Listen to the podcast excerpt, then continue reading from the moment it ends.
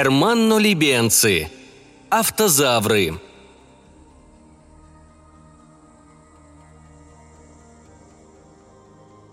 К середине 21 века человек, столетиями служивший объектом пристального внимания философов, врачей, психологов, социологов, писателей и антропологов, утратил свою притягательную силу.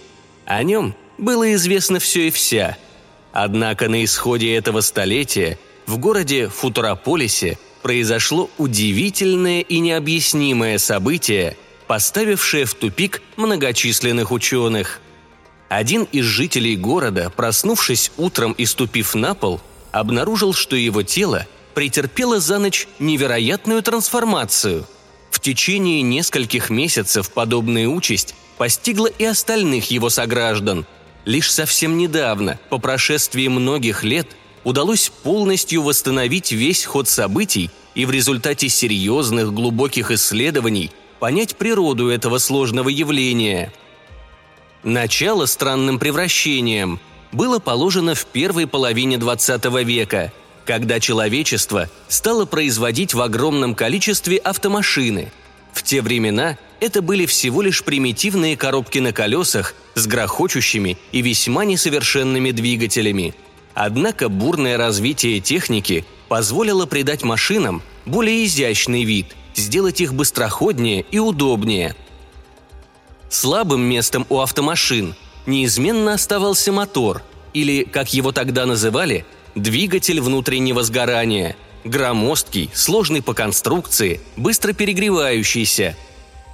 К тому же он потреблял невероятное количество бензина, а его выхлопные газы отравляли все вокруг.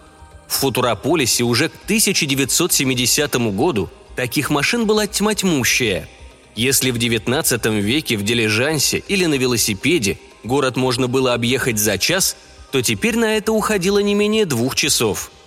Машины стояли на всех мостовых, захватывая порой тротуары. В часы пик они двигались черепашьей скоростью, обдавая прохожих зловонными газами. Казалось бы, жители города должны были испытывать к машинам, если не отвращение, то, по крайней мере, неприязнь. На самом деле – происходило совершенно обратное. Каждый холил или лелеял свою машину, и, имея он малейшую возможность, охотно поставил бы ее в спальню на место матримониальной кровати.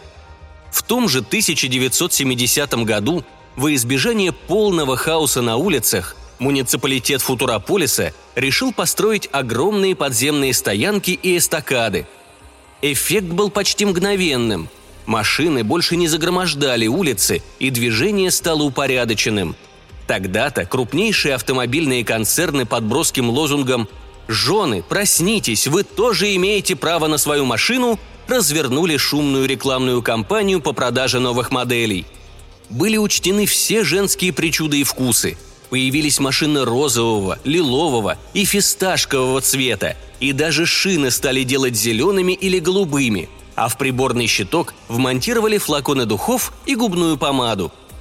Но вот прошло шесть лет, все мостовые и даже тротуары Футурополиса снова были запружены машинами. Гигантский скачок техники привел к созданию электромобилей с компактным и мощным мотором, которые были гораздо проще и экономичнее в эксплуатации.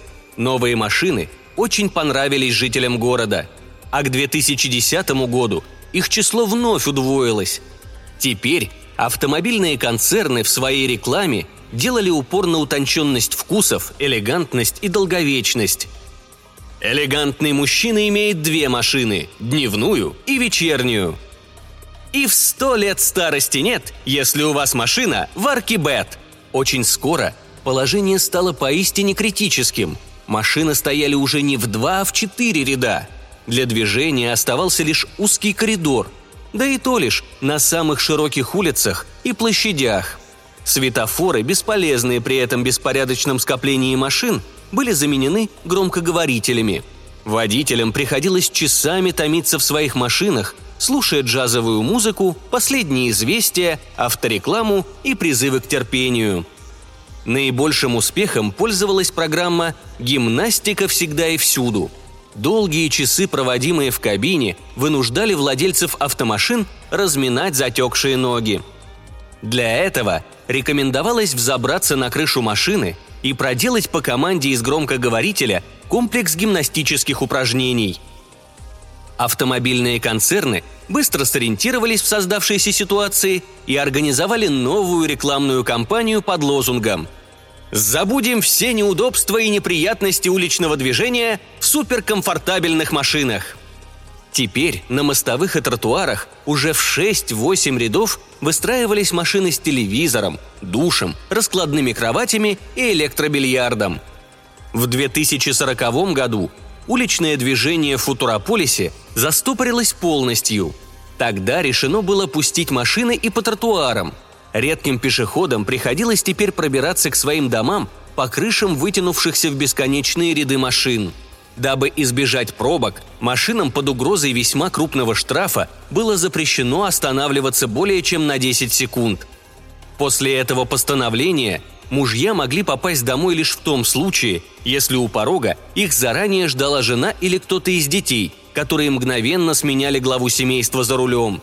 Если какой-нибудь заядлый холостяк все-таки отваживался выехать на работу или за покупками в автомобиле, то кончалось это для него весьма плачевно – Ему приходилось безостановочно кружить по городу двое-трое суток, прежде чем он находил автостоянку. В случае аварии неумолимый закон предписывал идущей сзади машине толкать поврежденную. Автомобилисты так и делали.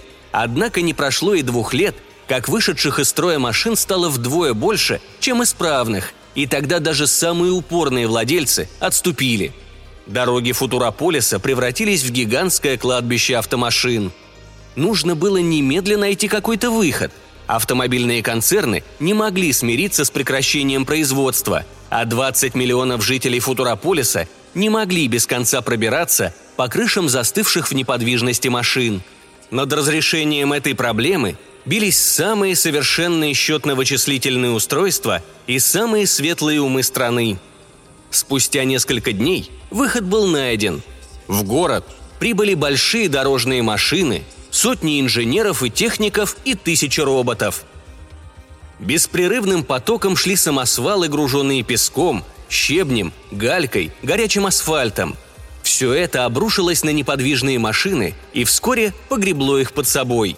Затем катки, грейдеры и другие дорожные машины заасфальтировали новые улицы. Одновременно тысячи строительных фирм с невероятной быстротой надстроили все дома – переселив в новые квартиры жителей первых этажей, которые тоже исчезли под грудами песка, гальки и щебня. Неделю спустя обитатели Футурополиса получили в свое распоряжение чистые, поднятые улицы без единой машины. Столь важное событие было отмечено парадом, красочным карнавалом и праздником песни. Ему посвятили юбилейную серию марок. И тут все снова бросились покупать машины – первое время спрос даже превышал возможности производства. Прибыли монополий достигли невиданных размеров. Но число машин росло и росло. По прошествии года движение в Футурополисе снова было полностью парализовано. Предложение заасфальтировать и второй этаж машин было с энтузиазмом встречено главами автомобильных и строительных фирм, но вызвало и многочисленные протесты горожан – больше всего возмущались те, кто купил машины в последнюю неделю. При одной мысли, что их новенькие, стоившие немалых денег машины, зальют асфальтом, они приходили в ярость. Автомобильные компании выступили с предложением предоставить наиболее пострадавшим после новой асфальтизации право первыми купить машины. Таким образом, они смогут пользоваться вновь приобретенными машинами не меньше года – Предложение было принято, и строительные и дорожные компании вновь взялись за дело. Спустя 10 месяцев обнаружилось одно любопытное явление. Хотя движение на улицах было сильно затруднено, полного его паралича не наступило. Оказалось, что жители, наученные горьким опытом, не желали покупать машины всего на два месяца. Все те, кто с нетерпением ждал дня очередной асфальтизации, на какой-то момент растерялись. Однако служащие рекламных бюро, подстегиваемые страхом потерять работу, нашли чем привлечь покупателей. В продажу поступила новая модель машины, названная сокращенно «ПИФ» – «Прокатись и выбрось». Машина была на редкость экономичной и стоила в 6 раз меньше предыдущей модели. Она имела корпус из пластика, а ее двигатель мог проработать в лучшем случае два месяца. Каждый владелец пива получал право одним из первых приобрести машину нормальной конструкции сразу после асфальтизации. Идея оказалась плодотворной. Вскоре уличное движение в городе вновь замерло, и вновь появились самосвалы с песком, щебнем и асфальтом. Итак, сложнейшая проблема городского уличного движения была разрешена окончательно и с блеском.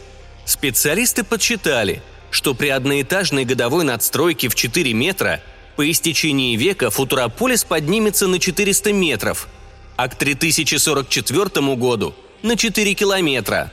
Подобная перспектива никого, однако, не испугала. Наоборот, многие даже заявили, что в высотном городе воздух будет более свежим и чистым. Археологическое общество утверждало, что автомобильные монополии оказали большую услугу человечеству и особенно потомкам, предоставив им богатейшие возможности для исследований и раскопок. Наступил 2080 год – Благодаря бесконечным погребениям автомашин Футурополис вырос на 150 метров.